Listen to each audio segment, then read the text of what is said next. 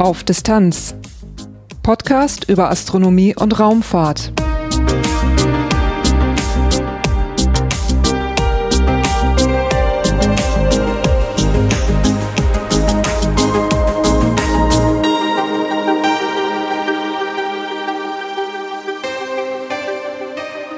Hallo und willkommen bei Auf Distanz.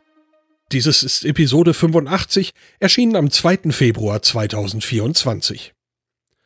Für diese Episode war ich bei Ariane Group in Bremen zu Gast und konnte mich über die Produktion der Oberstufen für die neue Trägerrakete Ariane 6 informieren und das erste Flugmodell der Oberstufe sehen. Auch für Interviews gab es Gelegenheiten und so gibt es hier eine ungeplante Episode zur Oberstufe der Ariane 6. Und wie immer gibt es am Anschluss wieder einen kurzen Teil in eigener Sache. Durch die Sendung führt euch Lars Naber. Titelthema Bei der europäischen Trägerrakete Ariane 6 geht es voran. In etwa sechs Monaten soll das neue System zu seinem ersten Flug ins All starten.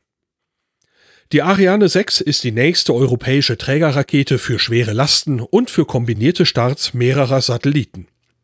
Sie löst die Ariane 5 ab, die mit dem Start der Satelliten Syracuse und Heinrich Hertz ihren letzten Flug absolvierte.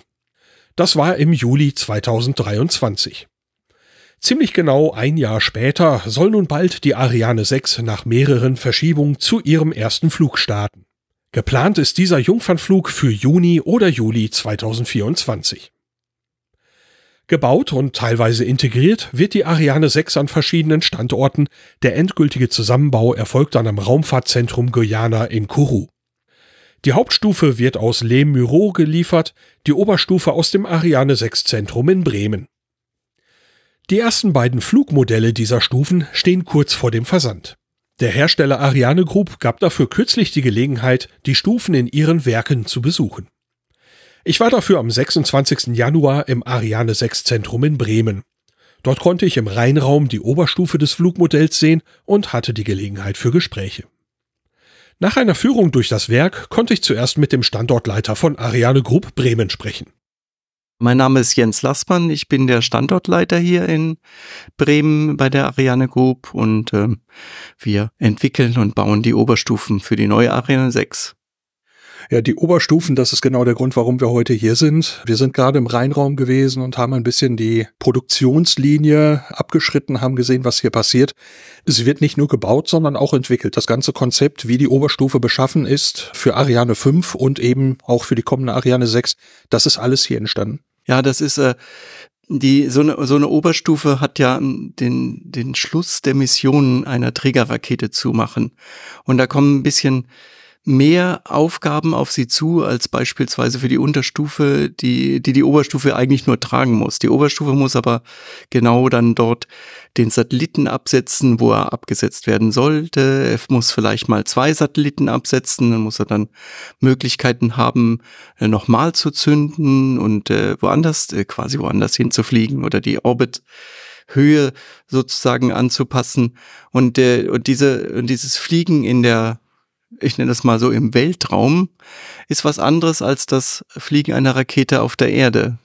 Hier haben wir Schwerkraft und hier haben wir äh, Atmosphäre und alles, aber sobald der die Oberstufe sozusagen getrennt ist von der Unterstufe, fliegt sie schon im Weltraum.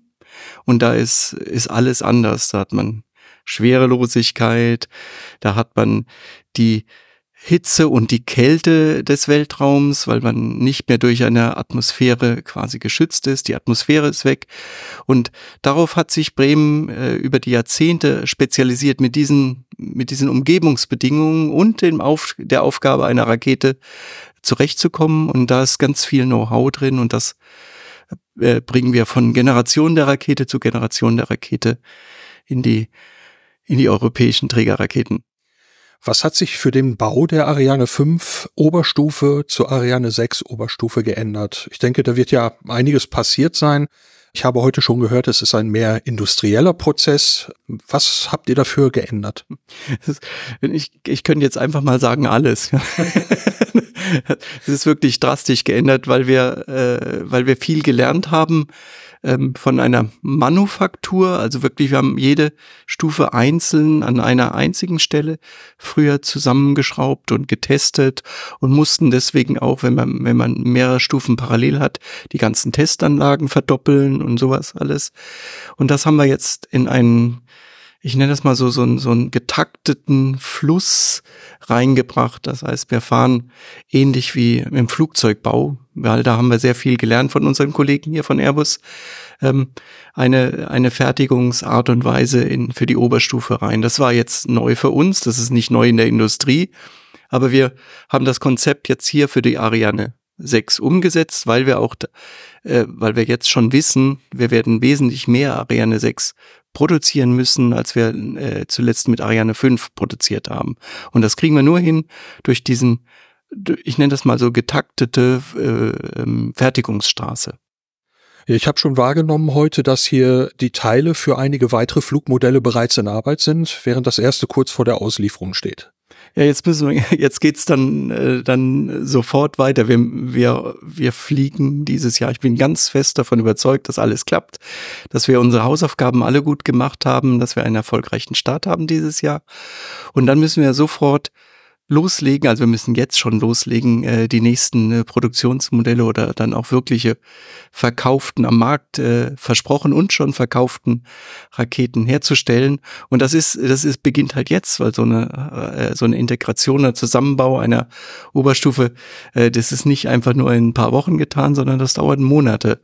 Und äh, wenn ich jetzt demnächst meinen Flug äh, mit der Ariane 6 erst, also den Erstflug habe, dann hm, dauert es noch ein bisschen, weil wir, weil wir noch ein paar Daten auswerten wollen. Wir wollen sehen, ob das alles wirklich funktioniert hat. Wenn das alles korrekt ist, äh, müssen wir dann schon bereit sein für den nächsten Flug. Also wir, wir planen im Moment, den zweiten Flug äh, schon dieses Jahr zu machen hängt natürlich alles davon ab, alles, ob alles noch gut geht. Aber da sind wir sehr, sehr zuversichtlich.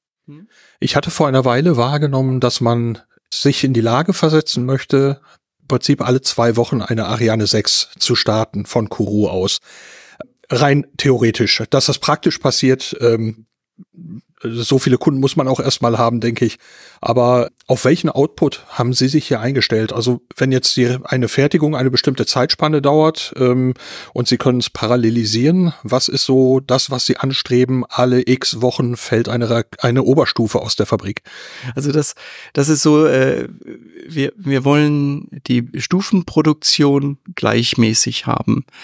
Zurzeit ist die Liefer ich nenne es mal so die gesamte Lieferkette, also alles, was wir an Teilen kriegen und was wir hier verarbeiten können und bauen können.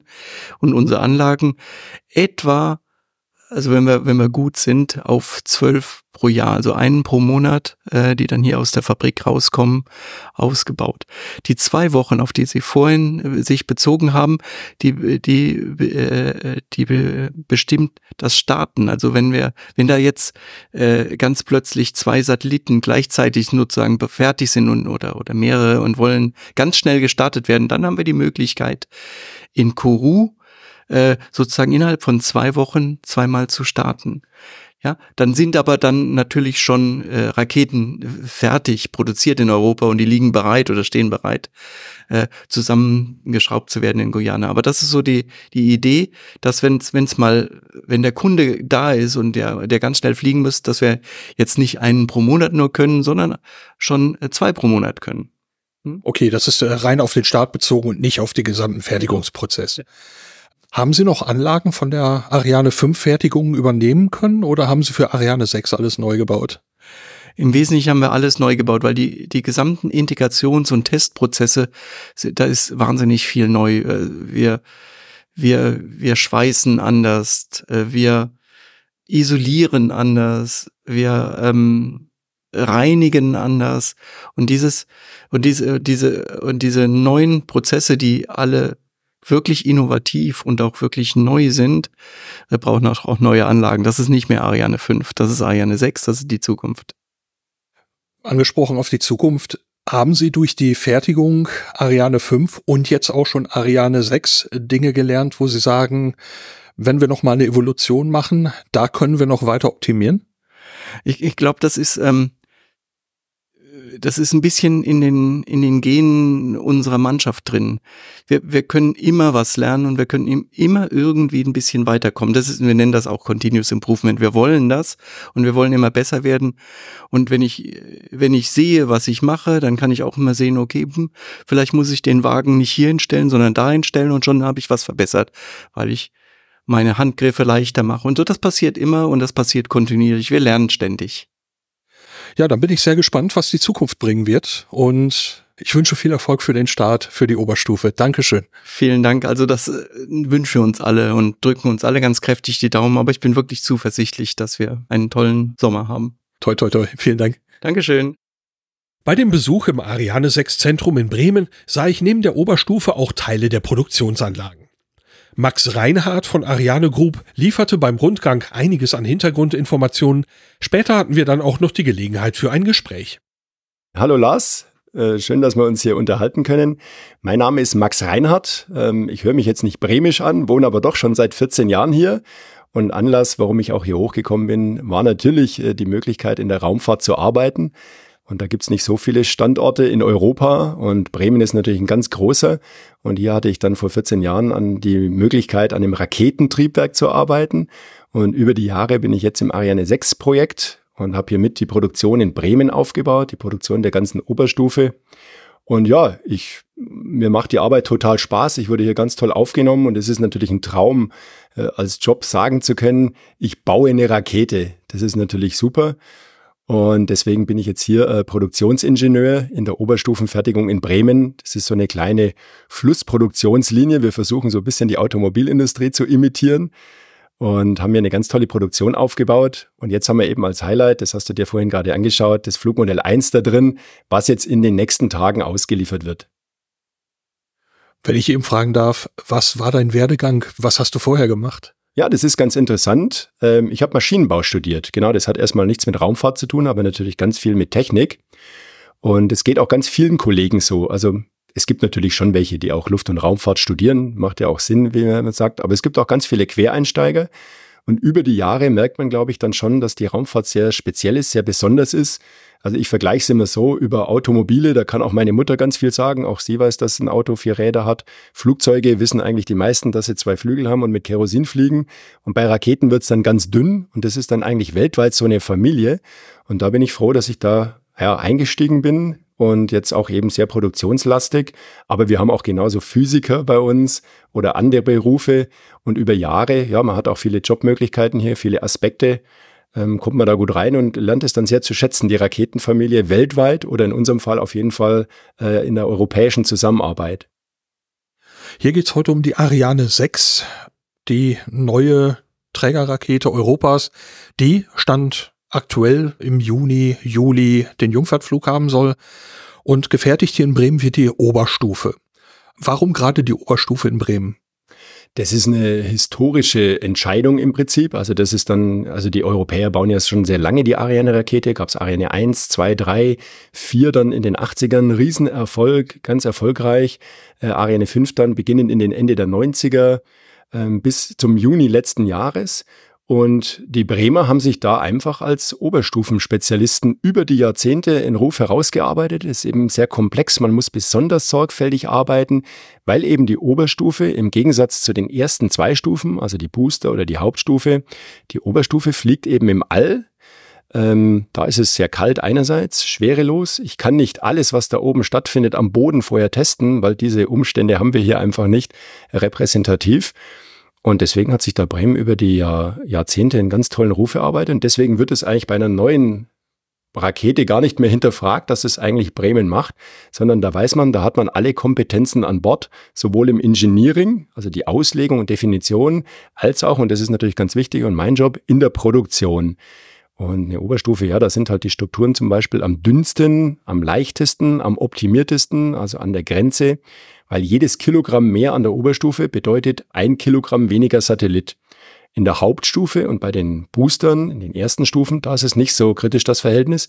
Wenn ich da ein Kilogramm mehr habe, weil die nicht so lange mitfliegen mit der Nutzlast, da wird es nicht so hart bestraft. Also so kann ich mir das jetzt nur erklären, warum Bremen Oberstufen macht. Ja. Ja, Oberstufe, du hast gerade schon erwähnt, es gibt auch noch die Booster, es gibt die Hauptstufe, es gibt die Nutzlast obendrauf. Im Vergleich zur Ariane 5, was hat sich geändert?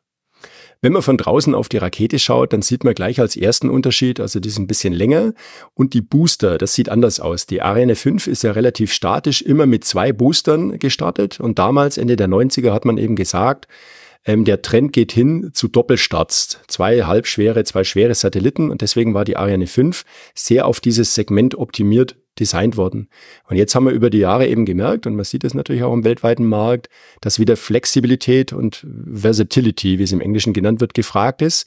Und deswegen sieht man gleich von außen, wir haben da vier Booster, können aber auch mit zwei Boostern starten. Also der Erstflug im Sommer diesen Jahres, der wird mit zwei Boostern stattfinden. Und dann können wir ganz modular umschalten, je nach Nutzlast, je nachdem, was der Kunde möchte, für ein Profil der Satellitenkunde, können wir dann diese Boosteranzahl äh, verändern. Das ist also einfach gleich mal ein sichtbarer Unterschied, wenn man die Rakete sieht. An der Rakete selber ist eben gerade auch ganz viele Unterschiede in der Oberstufe, denn die ist wieder zündbar. Und das gab es bisher nicht, dass eine Oberstufe von Ariane 5 oder 4 kryogen wieder zündbar ist. Und das ist auch wieder nur, um eben dem Kunden mehr bieten zu können, also einer größeren Kundenanzahl eine interessante Rakete anzubieten. Ich vergleiche es immer so, wir sind ja eh das Taxi oder der LKW für die Fracht, also den Satelliten. Wir, wir selber machen ja keinen Satelliten. Und deswegen wollen wir uns natürlich möglichst interessant machen. Und wenn ich jetzt einen LKW habe, dann bin ich aber uninteressant für so eine Lieferwagengröße von Satelliten. Und deswegen haben wir eben diese Boosteranzahl zum Beispiel schon mal unterschiedlich. Dann kann ich eben so Lieferwagengröße anbieten, aber auch LKW in einer Rakete. Oder eben die Wiederzündbarkeit. Da kann ich jetzt eben ganz exotische Missionen bedienen, die quasi in Deep Space rein die Nutzlast schickt. Ähm, da muss ich ganz oft wieder zünden können, muss sehr lange da oben äh, aushalten. Oder dann eben so Satellitenkonstellationen, die relativ erdnah unterwegs sind. Da kann ich dann mit einfacher und weniger Aufwand. Und deswegen ist unsere Ariane 6 Rakete gegenüber der Ariane 5 Rakete modularer und versatiler aufgebaut mit einigen technischen Spielereien, die man zuschalten kann, aber auch abschalten kann, damit wir auch kostengünstig oder kostenangepasst an die jeweilige Mission arbeiten können. Wie oft kann man die Oberstufe neu zünden? Das ist eine gute Frage. Ähm, also wir zünden die einmal, die erste Zündung, das findet natürlich immer statt von der Oberstufe. Und was wir heute sicher können, das was auch getestet wurde, ist zweimal wieder zünden. Aber natürlich arbeiten im Hintergrund unsere Ingenieure schon dran, dass man da noch auf mehr Zündungen kommt. Also das ist dann so ein gewisses Wachstumspotenzial, was sich dann eben über den Lebenszyklus der Ariane 6 ergeben wird. Also da bin ich mir sicher, dass wir dann äh, öfter als zweimal wieder zünden äh, ja, bald anbieten können. Aber da brauchen wir jetzt auch Messdaten vom ersten Flug, weil ich hatte ja schon erwähnt, dass man eben am Boden nicht immer dieses Vakuum, Schwerelosigkeit, ich kann da nicht alles simulieren. Und deswegen sind wir jetzt ganz neugierig auf die Rückläufer der Daten vom ersten Flug und dann können wir die Themen angehen. 62 Meter soll die Ariane 6 hoch sein mit einem Durchmesser von 5,4 Metern. Wir haben jetzt heute hier im Rheinraum das erste Flugmodell der Oberstufe gesehen und das fand ich schon einen sehr beeindruckenden sehr beeindruckende Struktur, also sehr groß. Wie hoch ist das, was wir da gesehen haben? Das, was wir heute gesehen haben, also jetzt die reine Oberstufe, die ist 13 Meter hoch, ganz genau. Und die 13 Meter kommen aber nicht ganz drauf auf die Raketenhöhe der Ariane 6, weil Teile davon, also die Düse hast du gesehen, die ragte da unten raus, die ragt dann innen rein in die Rakete. Aber das ist deutlich länger, weil wir größere Tanks haben auch als Ariane 5, weil wir eben längere, komplexere Missionen fliegen müssen. Und ähm, auch die Expansionsdüse, die ist also sehr groß, weil dadurch sehr effizient. Das ist also wirklich angepasst an den Betrieb einer Oberstufe. Und da wird eben der Druck, der hohe Druck, der da aus der Brennkammer kommt, den muss ich oben eben im All nicht auf einbar Umgebungsdruck äh, herunter absenken, sondern um möglichst effizient zu sein, muss ich den quasi auf Nullbar Umgebungsdruck absenken. Und deswegen haben wir auch eine besonders lange Düse daran gemacht, länger als Ariane 5 oder Ariane 4 war. Du hast im Rheinraum ein bisschen was berichtet über die Struktur und sagtest auch, dass die Düse ansonsten Besonderheiten hat, weil sie selber ich sag's mal so, keinen Treibstoff benötigt. Ist das richtig gesagt? Ja, genau. Also auch die Düse ist im Vergleich zu Ariane 4 und Ariane 5 Düsen oder Triebwerken ist sehr innovativ, möchte ich sagen, und modern. Das ist aus einer Keramikfaser. Und Keramik, also jeder kennt es von der Kaffeetasse, wenn ich da äh, was Heißes reinkipp, die zerspringt mir nicht, sondern die hält das aus, im Gegensatz vielleicht zu Glas oder anderen Stoffen oder Metall dehnt sich brutal aus. Wir haben also da eine Keramikfaser, die auch von unserer Firma hergestellt wird und die kann ganz bequem 3000 Grad, das interessiert die überhaupt nicht. Dabei ist sie zudem, und das ist eben das Entscheidende an der Keramikfaser, die ist sehr leicht. Also das ist natürlich super. Und bisherige Düsen, die wir hatten, die waren aus Metall und da waren ganz feine Kanäle drin. Und dass das Metall nicht schmilzt, ähm, haben wir da einen gewissen Treibstoff eben durchlaufen lassen. Der ist dann nachher auch verloren. Also der ist dann nicht für, die, für den Vortrieb nutzbar.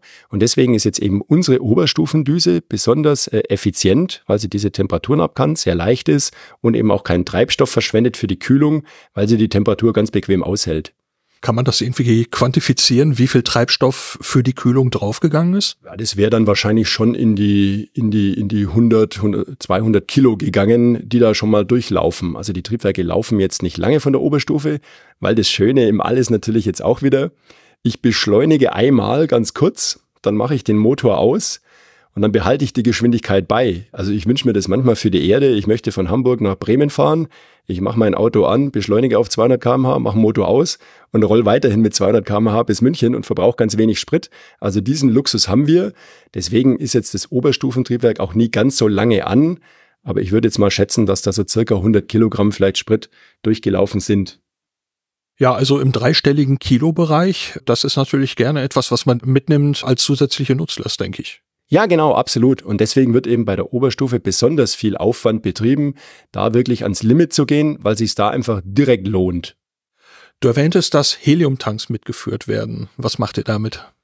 Ja, genau. Also Helium ist quasi unser Pneumatikmedium. Äh, alle anderen nehmen Luft im, im Prinzip, aber das können wir nicht machen. Äh, Helium ist bekanntermaßen ja eins der inerten Edelgase und genau diese Eigenschaften brauchen wir. Also wir brauchen keinerlei Feuchte da drin. Äh, wir müssen gewisse Mindesttemperaturen einhalten können und deswegen haben wir da zwei große Tanks mit 400 Bar Helium beim Start. Also das ist schon amtlich. Und damit können wir verschiedene Sachen machen in den großen Tanks, also die Treibstoffe auch durch verschiedene Bedrückungen bei verschiedenen Temperaturen halten. Aber wir haben natürlich auch ganz klassisch pneumatische Ventile und die sind dann eben auf Helium optimiert. Helium ist zudem sehr leicht, also unsere Rakete wird ja quasi dann immer leichter, desto mehr Helium drin, das hilft also auch. Äh, Helium ist leider teuer, das ist bisschen ärgerlich. Und deswegen haben wir noch ein paar andere Tricks, dass wir eigentlich so die Heliummenge äh, reduziert haben. Aber Helium ist eigentlich in allen äh, Raumschiffen, möchte ich sagen, Oberstufen ein wichtiger Bestandteil und wird weltweit eingesetzt. Genau. Und du erwähntest auch noch eine besondere Einrichtung namens APU. Was hat's damit auf sich? Ja, genau. Also das ist wirklich was sehr Innovatives, gerade an der 6 Oberstufe. Das ähm, wurde relativ, ich möchte fast sagen, spät im Projekt identifiziert und erdacht in unserer Firma. Die APU, das steht wie in der Luftfahrt für Auxiliary Power Unit. Die machen jedoch äh, Strom damit. Das machen wir nicht. Wir erzeugen, wir haben es gerade schon beim Helium besprochen, wir erzeugen damit Gase, Gasvolumina, womit ich dann in den Tanks verschiedene Bedrückungsszenarien fahren kann. Und ich habe es vorher auch schon gesagt, wir haben verschiedene Tricks, um Helium zu sparen. Und einer dieser Tricks ist die APU. Das ist also eine zusätzliche Brennkammer, zusätzlich zu dem Haupttriebwerk, ganz modern gefertigt, also Metallfertigung, 3D gedruckt, ganz fortschrittlich ganz viele Tests gemacht und damit kann ich auch, das ist ein weiteres Feature, ein bisschen Schub erzeugen. Und mit dem Schub zum Beispiel bremsen wir am Schluss der Mission, wenn also alle Nutzlasten ausgesetzt sind, die Oberstufe kontrolliert ab. Und wenn ich eine Oberstufe, die um die Erde kreist, abbremse, dann ähm, kommt sie automatisch wieder der Erdanziehung näher und die verglüht dann, wann und wo wir wollen. Und wir können dann auch den Eintrittswinkel so bestimmen, dass die quasi restlos verglüht. Und das ist uns eben ganz wichtig, weil wir uns quasi an die ja, internationale Richtlinie halten, dass wir eben keine Space Debris, also keinen Weltraumschrott erzeugen, sondern alles, was wir hochbringen, bringen, bringen wir auch wieder runter. Äh, wir lassen nichts da oben, außer die Nutzlast. Das war, habe ich jetzt gerade wahrgenommen, eine Sache, die recht spät im Prozess dazugekommen ist. Wie hätte man es sonst gemacht? Ähm, ansonsten hätten wir ganz einfach mehr Heliumbehälter, richtig. Und Helium, wie gesagt, teuer und es ist auch von jetzt aus Produktionssicht die Heliumbehälter sind recht globig, recht groß und die nehmen uns auch immer den Zugang für verschiedene Arbeiten an der Stufe. Deswegen sind wir aus Produktionssicht auch ganz froh, dass die Ingenieure auf dieses Konzept gekommen sind der APU, weil das hat uns einige Heliumkugeln erspart. und bringt einfach auch für den Kunden ganz viel Flexibilität. Also macht uns interessant am Markt, weil wir einfach ganz viel anbieten können. Und es freut mich natürlich auch, wenn sowas äh, Komplexes aus unserem eigenen Hause kommt und wir da auf keinen Zulieferer angewiesen sind. Stichwort Produktion. Wir haben Teile davon hier heute schon gesehen. Welche Schritte durchläuft eine Oberstufe hier? Ja, das habe also auch ich, als ich dann vor 14 Jahren hier angefangen habe, haben mir die Bremer das ganz offen geteilt, diese Geheimnisse. Und ähm, wir haben hier quasi eine Linie, eine getaktete Linie, wo die Einzelteile, das hört sich jetzt erstmal klein an, aber das sind wirklich große Strukturen, wir haben schon gesagt, 5,40 Meter Durchmesser. Das sind im Wesentlichen die beiden Tanks, flüssig Wasserstoff, flüssig Sauerstoff, der ist ein bisschen kleiner. Ähm, das ist eine Struktur, die beide Tanks auf Abstand hält. Das ist ein Triebwerksträger, wo das Triebwerk dann die 18 Tonnen Schub auf die Strukturen überträgt. Äh, das Triebwerk selber natürlich und die Düse. Und dann habe ich noch zwei große Avionikschränke. Und in dieser ersten Teil unserer Fabrik werden quasi diese einzelnen Strukturen fit gemacht für den, fürs Weltall. Da kommt also außen ganz viel Isolierung drauf. Innen kommen natürlich einige Features rein, auch innen in die Tanks rein. Das ist auch ganz wichtig, dass der Treibstoff auch zum Triebwerk fließt und nicht, äh, man kennt es von den Astronautenbildern, die trinken was und dann fliegt da so eine Flüssigkeitskugel durch die Gegend. Das macht unser Treibstoff auch. Der soll aber gefälligst zum Triebwerk. Deswegen sind wir da auch in den Tanks unterwegs. Und dann kommt ganz klassisch die Montage dieser einzelnen Strukturen, die wir dann also aufeinander schrauben. Da gibt's natürlich auch wieder einige Tricks und Geheimnisse, weil die wollen sich immer verformen, die sind sehr dünnwandig. Da bildet sich also ganz schnell ein Oval aus. Und da gibt's also schon einige ja, Tricks, wie man die entsprechend Hand zu haben hat, dass man da am Schluss, da geht's dann wirklich um Zehntel Millimeter, dass man da keine Spalten hat und Spannungen einbaut. Und wenn die Uberstufe dann montiert ist, man nennt es hier auch nicht äh, Zusammenbaulinie, sondern Integration. Und Integration heißt immer mehr als nur Zusammenbau. Kommen ganz komplexe Tests. Also ich habe dann elektrische Tests und fluidische Tests und wir liefern dann aus Bremen ein fertig ausgechecktes, voll integriertes System. Und das sind dann auch schon die Schritte, äh, bevor es dann zur Verladung geht. Also wir integrieren senkrecht, das senkrechte Integration ist auch eine Maßnahme, um diese Ovalisierungsproblematik in den Griff zu kriegen. Das gilt also für die Oberstufe. Und dann legen wir sie aber für den Transport horizontal und da ist sie dann auch ähm, bedrückt innen drin, damit diese Strukturen eben auch nicht äh, sich verformen. Ja, und dann kommt der LKW und holt's ab und wir sind dann schon mit der nächsten beschäftigt. Bedrückt innen drin heißt also die Oberstufe steht innen unter Druck, damit sie die runde Form behält, weil ihr sie aus der vertikalen in die horizontale für den Transport bringt. Richtig, also auch so bei manchen Operationen, bei Hebeoperationen oder in manchen Bereichen. Ähm, ich, ich vergleiche das immer gerne mit einem Ballon. Also ich sagte, an der Oberstufe jedes Kilogramm, was wir da zusätzlich an Masse reinbauen, können wir weniger einen Kunden ein Kilogramm hochbringen. Und deswegen haben unsere, unsere Ingenieure das so ausgereizt, dass also gerade die Tanks so dünnwandig sind, die, die kann man wirklich mit Ballons vergleichen für Kinder. Und deswegen, wenn ich einen Ballon bedrücke, dann hat er eine gewisse Steifigkeit, eine gewisse Stabilität. Er behält die Form. Ich kann, je nachdem wie dickwandig der ist, kann ich mich vielleicht sogar draufstellen auf so einen Hüpfball. Und genau dasselbe machen wir mit den Oberstufentanks. Also wenn wir da verschiedene Operationen haben, wo Kräfte draufkommen, wie zum Beispiel das Ablegen von senkrecht auf horizontal für den Transport, dann haben wir die Tanks bedrückt, richtig? Und dann sind die steif und auch später im Flug die Treibstoffe und auch da kommt dann eben Helium noch auf die Treibstoffe. Da ist also auch ein Innendruck da, der einfach die äh, strukturelle Steifigkeit erhält, damit ich dann auch während der Mission kein Problem habe durch Verformungen, weil einfach die Oberstufe so ausgereizt ist bezüglich Wandstärken. Ihr habt in der Fertigungsanlage unten gezeigt heute einen Raum, der so ein gelblich-grünes Licht hatte, wo Laser zum Einsatz kommt. Was macht ihr da? Genau, das ist mit die erste Station. Da schieben wir dann die metallischen Großstrukturen rein. Und der Laserstrahl, also das ist eine große CNC-Anlage, nur statt einem Fräser äh, hat die vorne quasi einen Laserstrahl. Das ist dann das Werkzeug dieser Maschine. Und der Laserstrahl, das ist also durchaus üblich in der Industrie, der reinigt ganz hervorragend und der macht auch oder hinterlässt eine definierte Rauheit. Und das ist für uns ganz wichtig, für den nächsten Bearbeitungsschritt, nämlich unsere Thermalisolation aufzusprühen. Das ist also ein spezieller Schaum, der dann draufkommt. Und der muss natürlich auf dieser metallischen Oberfläche, die vielleicht auch noch Rückstände hat vom Herstellen, vielleicht noch Fette vom Schweißen oder sonstige, die tun wir da rückstandsfrei entfernen. Genau, das ist eine Riesenanlage, weil unsere Strukturen groß sind. Und der zeilt dann ähm, die ganze Oberfläche ab und hinterlässt die dann eben sauber und mit einer definierten Rauheit, sodass wir dann umgehend den Isolierschaum aufbringen können. Wenn ich das richtig gesehen habe, unten befindet sich also das Objekt, das ihr mit dem Laser behandelt, in der horizontalen in dem genau. Moment auf einem Konstrukt, das diese Struktur auch drehen kann, damit der Laser überall hinkommt? Ja, das hast du gut beobachtet. Also wir machen an die Strukturen, weil die auch so dünnbandig ist, machen wir Handling-Ringe ran. Also die erlauben dann, dass wir auch die Struktur dann ähm, auf den Boden stellen können, auch drehen können. Und da haben wir sogenannte Standardpaletten. Davon haben wir mehrere, weil wir eben eine Kette von Stationen haben wie die Laserstation. Und darauf legen wir dann die Strukturen zu dem Zeitpunkt horizontal ab. Später, wenn wir sie zusammenbauen, machen wir das vertikal. Aber der erste Teil unserer Produktionslinie ist horizontal. Und damit wir das gut machen, machen wir eben diese Versteifungsringe dran, auf denen wir dann auch rollen können. Und diese Standardpalette bietet also eine zusätzliche Drehachse zu der Laser Oberflächenanlage, ganz genau. Wenn ich mir jetzt vorstelle, eine, eine runde Struktur mit 5,40 Meter Durchmesser, das gibt einen ganz ordentlichen Umfang und ein Laserstrahl ist nicht dick. Wie lange braucht er, um da einmal komplett drüber zu kommen, dass er sagt, dieser Schritt ist erledigt? Das geht ganz schnell, weil äh, den Laserstrahl, das habe ich jetzt nicht erklärt vorhin, der hat verschiedene Optiken. Also ich kann mit den Optiken den Strahl bündeln, wie du sagst, und habe dann einen schmalen, fokussierten Bereich. Aber ich kann den auch aufweiten und ich kann dann Streifen mit mehreren Zentimetern äh, bearbeiten. Der hat auch manche Spiegel, wo er quasi in manche Ecken reinschießen kann sozusagen. Und dann entfernen wir eben einige Atomlagen von dem Aluminium. Also das verdampft auch wirklich, deswegen gibt es auch eine entsprechende Absaugung. Aber ich kann also schon äh, mehrere Zentimeter breite Streifen da abmachen. Und die Dauer von dem Laserprozess, das ist also wirklich für die Produktionskadenz optimiert, diesen halben Tag. Dann ist so ein Tank bearbeitet. Äh, das ist eine Zeit, da hatte ich nicht mitgerechnet. Was ich allerdings weiß von Aluminium ist, dass die oberste Schicht, die Oxidschicht, sehr schnell wiederkommt. Wie viel Zeit habt ihr zum Weiterarbeiten? Da haben wir viele Versuche gemacht. Du hast völlig recht. Also Aluminium bildet ja von sich aus eine Oxidschicht aus.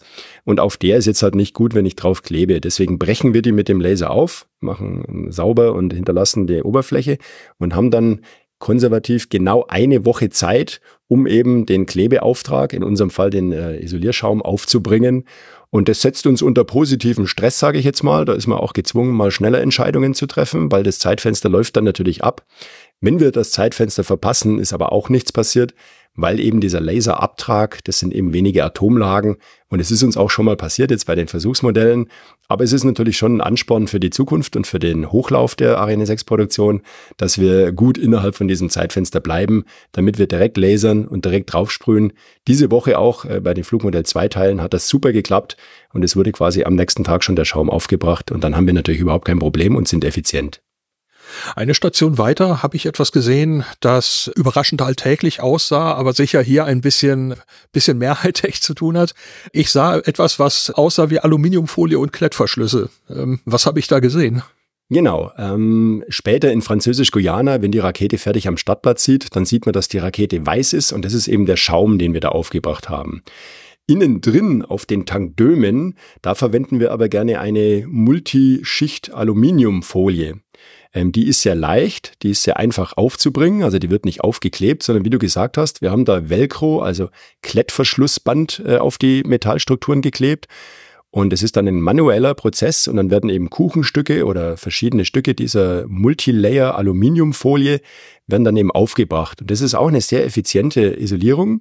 Und in der Rakete habe ich halt den Vorteil, ich sehe nie die Sonne direkt, also ist vor der Sonne direkt versteckt. Und ich habe auch nie die Aerodynamiklasten, die ich natürlich außen an der Rakete habe. Wenn ich aufsteige in Französisch-Guyana, dann bin ich erstmal einige Kilometer in der Atmosphäre.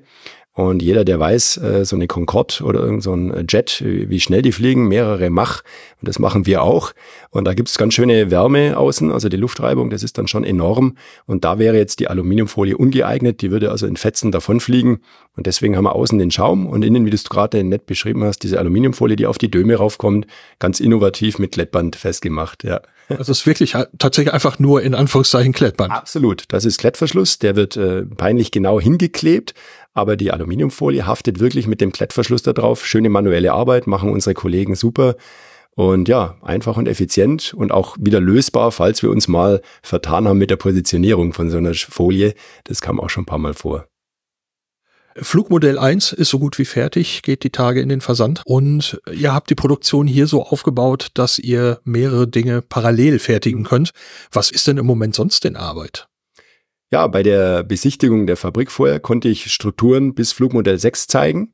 Und äh, gerade sprach ich es schon an, Flugmodell 2 ist quasi jetzt durch den ersten Bereich unserer Produktion quasi schon prozessiert. Und wir warten jetzt in dem Zusammenbaubereich. Erste Teile haben wir schon von Flugmodell 2 und 3 in dem Zusammenbaubereich. Die Triebwerke sind schon da, also wir können nahtlos weiterarbeiten. Und wer den Lieferplan von AN6 kennt, da ist die Herausforderung groß und die Kollegen sind natürlich motiviert. Und ja, jetzt ganz nervös, nervös positiv spannend wird natürlich der Erststart, weil von dem hängt natürlich auch wieder verschiedene Sachen ab. Also da können natürlich auch Findings auftreten, weil gerade in der Oberstufe, wir hatten es erwähnt, äh, du hast einfach am Boden keine Möglichkeit, die Schwerelosigkeit zu simulieren, das totale Vakuum. Und es könnte also durchaus sein, dass dann noch die ein oder andere kleine Änderung nach Flugmodell 1 dann auf Flugmodell 2 oder 3 kommt. Aber das hindert uns nicht davon, dass wir also mit voller Geschwindigkeit daran arbeiten und könnte halt sein, dass wir dann später noch ein paar Änderungen machen. Aber unsere Ingenieure, da vertrauen wir, die haben eigentlich gute Arbeit gemacht. Auch jetzt von den Testkampagnen, da kamen sehr wenig Änderungen, auch an Flugmodell 1. Ähm, deswegen bin ich da sehr zuversichtlich, dass es gut durchläuft und wir nahtlos an Flugmodell 2, 3, 4 und so weiter arbeiten. Für den Versand, das hast du gerade schon gesagt, bringt ihr Flugmodell 1 unter Druck. Der wird in die Horizontale genau. gebracht. Wie geht's dann weiter? Also es folgt der Versand per Schiff und zwar mit diesem neuen Schiff, das weiß ich auch. Ja, genau, richtig. Leider ist jetzt der Hafen nicht gleich hier zehn Meter von unserer Produktionshalle weg, deswegen gibt's erstmal einen kurzen LKW-Transport. Also wenn die Stufe abgelegt ist horizontal, das ist so ein Schlitten mit Rädern, den schieben wir dann mit unserem Elektrofahrzeug hier in der Halle in eine Containerhülle rein. Die Containerhülle wird dann von dem LKW zum Hafen von Bremen gebracht. Das ist also ganz traditionell, wie schon bei AN5. Das ist auch sehr spannend, wird auch sicherlich in den Medien übertragen. Äh, da stören uns ein bisschen die äh, Straßenbahnleitungen, die werden extra dafür angehoben. Da gibt's aber schon Einrichtungen, also das ist alles bewährt von Ariane 5. Und der Hafen ist aber sehr nah und der Vorteil vom Hafen in Bremen ist, dass der auch für die Seeschifffahrt zugänglich ist. Also da kann direkt unser Transportschiff, was später von Europa nach Französisch-Guyana fährt, kann direkt in Bremen anlegen und wir können direkt die Oberstufe da abliefern. Ähm, das so komfortabel haben es die Kollegen in Frankreich mit ihrer Hauptstufe nicht. Da muss ich also erst auf dem Binnenschiff, muss bis nach Le Havre fahren und da übergebe ich dann vom Binnenschiff auf die Canopée, so heißt unser Transportschiff, was jetzt auch ganz neu erstellt würde, speziell für Arene 6. Das ist also ein ganz modernes Schiffskonzept. Es hat solche neu modernen Segel, um eben auch Energie zu sparen, also auch ökologische Aspekte. Und das bringt dann immer eine ganze Rakete, noch nicht fertig montiert, aber die Einzelteile, die Booster aus Italien, die Hauptstufe aus Frankreich, die Oberstufe aus Bremen, rüber nach Französisch-Guyana, ganz nah an den Äquator, an unseren Startplatz. Das heißt, die Canopée macht eine Sammeltour, bevor sie rüberfährt? Ganz genau. Richtig, richtig. Die macht eine Sammeltour. Das ist auch sehr effizient. Bei Arene 5 hatten wir noch zwei Schiffe, ähm, die dann immer im, im Taxi gefahren sind. Jetzt haben wir ein großes Schiff, wo auch alles drauf passt und die macht dann immer Sammeltouren. Die ist jetzt schon mehrfach rübergefahren, hat einzel kleinere Teile rübergebracht. Und jetzt für Flugmodell 1 wird sie zum ersten Mal eine vollständige Rakete in Einzelteilen dann rüberbringen, die dann fertig montiert wird und dann im Sommer der Start erfolgt. Da drücke ich für all das ganz fest die Daumen und freue mich auf den Start. Viel Erfolg. Dankeschön. Danke dir, Lars. Auftraggeberin für die Raketen ist letztlich die ESA. Aber so eine Raketenbestellung ist natürlich eine komplexe Sache. Kurz vor meiner Abreise hatte ich noch die Gelegenheit, kurz über diese Punkte zu sprechen. Ja, guten Tag, ich bin der Torbjörn Bremnes. Äh, ich bin äh, Product Assurance Manager bei der ESA äh, im Ariane 6 Launcher System Procuring Entity Product Assurance Manager, was ist Ihre Aufgabe da? Was tun Sie? Äh, hauptsächlich Papiere anschauen, wenn man so sagen könnte. Ähm, ich muss grob, grob gesehen sicherstellen, dass die Ariane 6 richtig gebaut wird vom äh, Hersteller Ariane Group. Und zwar äh, Ariane Group ist Design Authority, also die, die entwickeln die Rakete nach ihren eigenen internen Angaben.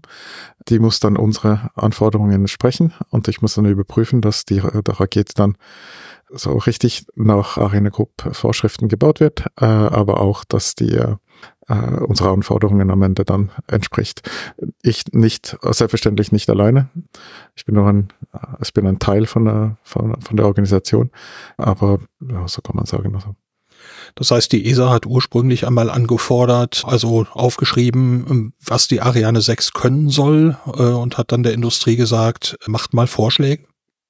So in etwa. Die, die Entwicklung also, äh, wurde 2014 beschlossen. Äh, 2016 ging es dann richtig los mit der Definition der Rakete und die wurde dann äh, anhand von, von sogenannten High-Level Requirements äh, gebaut, also Anforderungen auf Ebene Leistung, äh, Umlaufbahn, äh, Kadenz äh, und so weiter und so weiter äh, entwickelt. Und die Industrie hat dann eine Rakete äh, gebaut, die diesen Anforderungen dann entsprechen soll.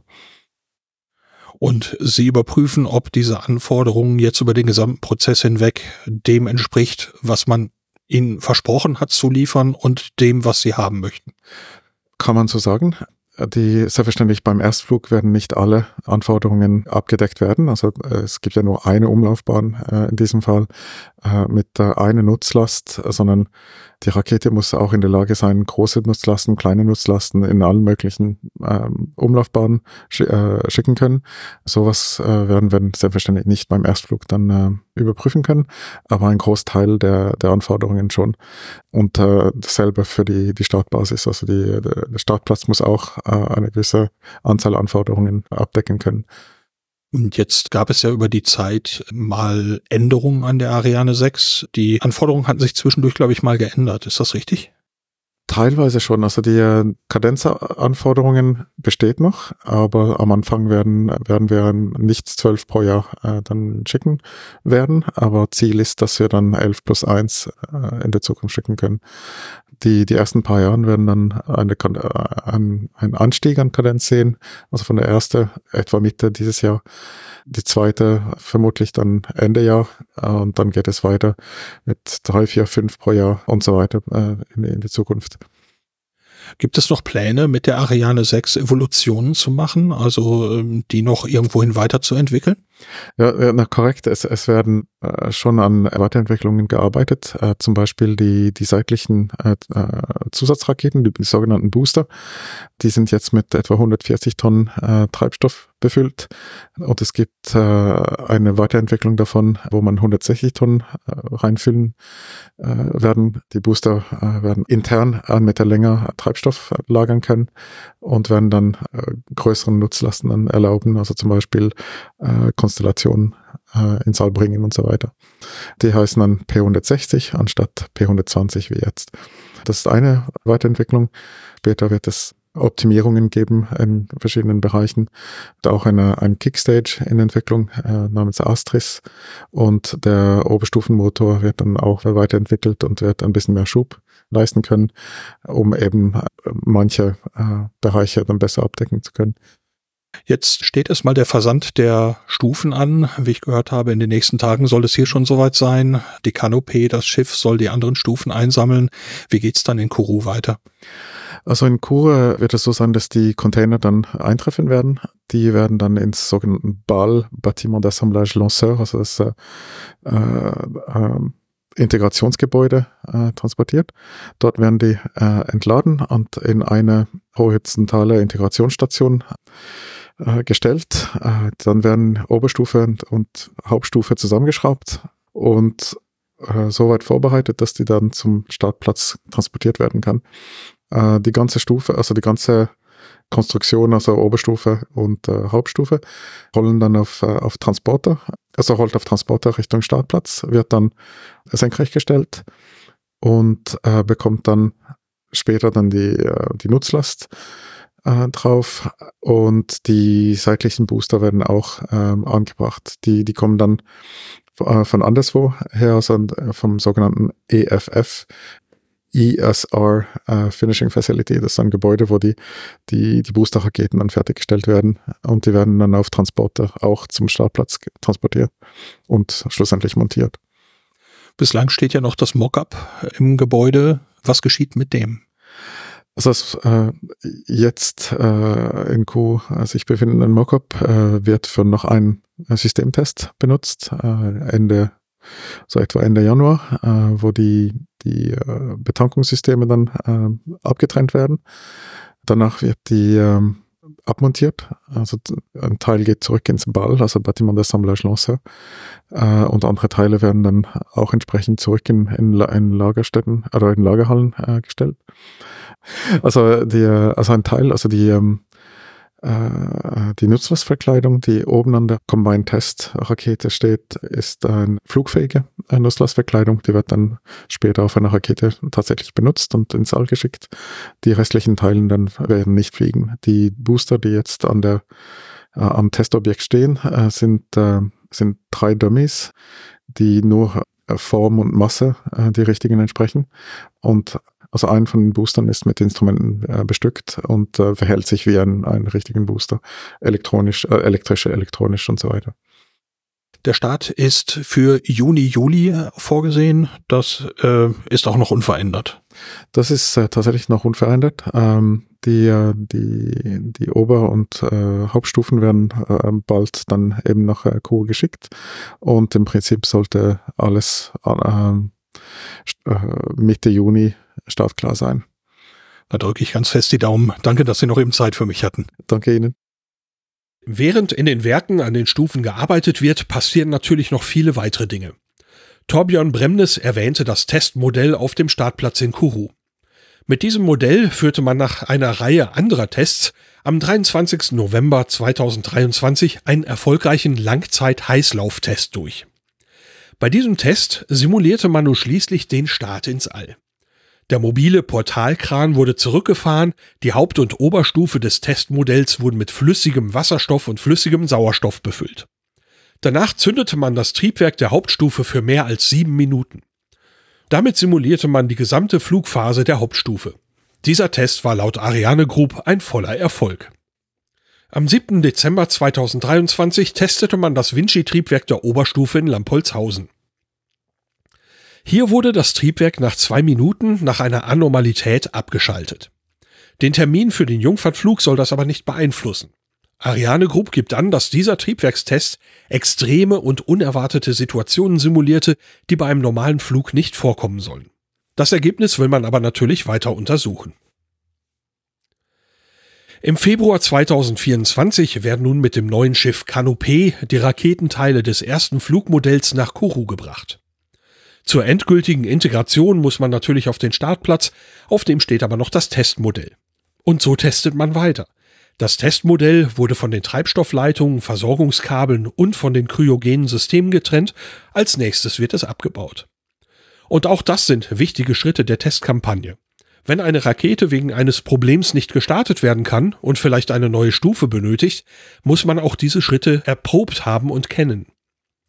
Beim Freimachen der Startrampe für das Flugmodell testet man diese Schritte nun also einfach mit. Es folgt dann die Integration des Flugmodells in Kourou und dann hoffentlich der erste Start. Momentan ist der im Zeitraum 15. Juni bis 31. Juli 2024 geplant. Danke an Ariane Group für die Gelegenheit für den Besuch in Bremen und danke an alle, die mit mir gesprochen haben. Wie immer habe ich in den Shownotes zu dieser Episode Links zu weiterführendem Material zusammengetragen, zum Beispiel Videos von den Triebwerkstests. Das alles gibt's im Web unter aufdistanz.de bei dieser Episode. Auf Distanz ganz nah. Das war's für diese Ausgabe von Auf Distanz. Durch die Sendung führte euch Lars Naber. In dieser letzten Rubrik, da geht's immer ein bisschen um den Podcast selber. Bei dieser Episode bin ich stimmlich nach einer Erkältung noch etwas angegriffen, aber ich hoffe, das ließ sich dennoch einigermaßen anhören. Der Besuch in Bremen war für mich sehr kurzfristig und so konnte ich mich nicht groß auf die Interviews vorbereiten. Sie gingen deswegen nicht so in die Tiefe wie mit Vorbereitung, aber zu Ariane 6 sind auch noch weitere Episoden geplant, da soll es hoffentlich noch viele weitere Informationen geben. Auch dieses Mal möchte ich wieder Danke sagen, und zwar allen Menschen, die dieses Projekt finanziell unterstützen. Seit der letzten Episode gab es Unterstützung von Norbert, Ralf, Sebastian, Karl Matthias und Stefan. Vielen, vielen Dank euch. Ein kleines Technik-Update habe ich noch. Ich habe eines der gespendeten Mikrofone zu einem Service eingeschickt und habe es überprüfen lassen, weil es nicht ganz sauber lief. Beim Service bekam es ein völlig neues Innenleben und eine neue Revision von Kapsel und Elektronik. Es soll nun besser klingen und empfindlicher sein. Und wenn das stimmt, dann dürfte das für Außeneinsätze mein bestes Mikrofon werden. Ich werde es nun testen und bei einer der nächsten Reisen kommt es dann erstmals hoffentlich zum Einsatz. Ich hoffe, die Tonqualität von Außeninterviews wird dann noch ein bisschen besser. Ich jedenfalls bin gespannt. Als nächstes folgt dann die eigentlich geplante Episode zur Space Tech Expo 2023. Dafür war ich am 15. November in Bremen und konnte auch dort eine ganze Reihe von Interviews aufzeichnen. Hier gibt es zum Beispiel einen Überblick über zukünftige Projekte von Ariane Group, über den Microlauncher-Wettbewerb und das Projekt Ion vom DLR und außerdem lernte ich mehrere Raketenbauvereine kennen. Das alles gibt's also in der nächsten Episode und ein bisschen was mehr. Bis dahin, danke fürs Reinhören und bis bald.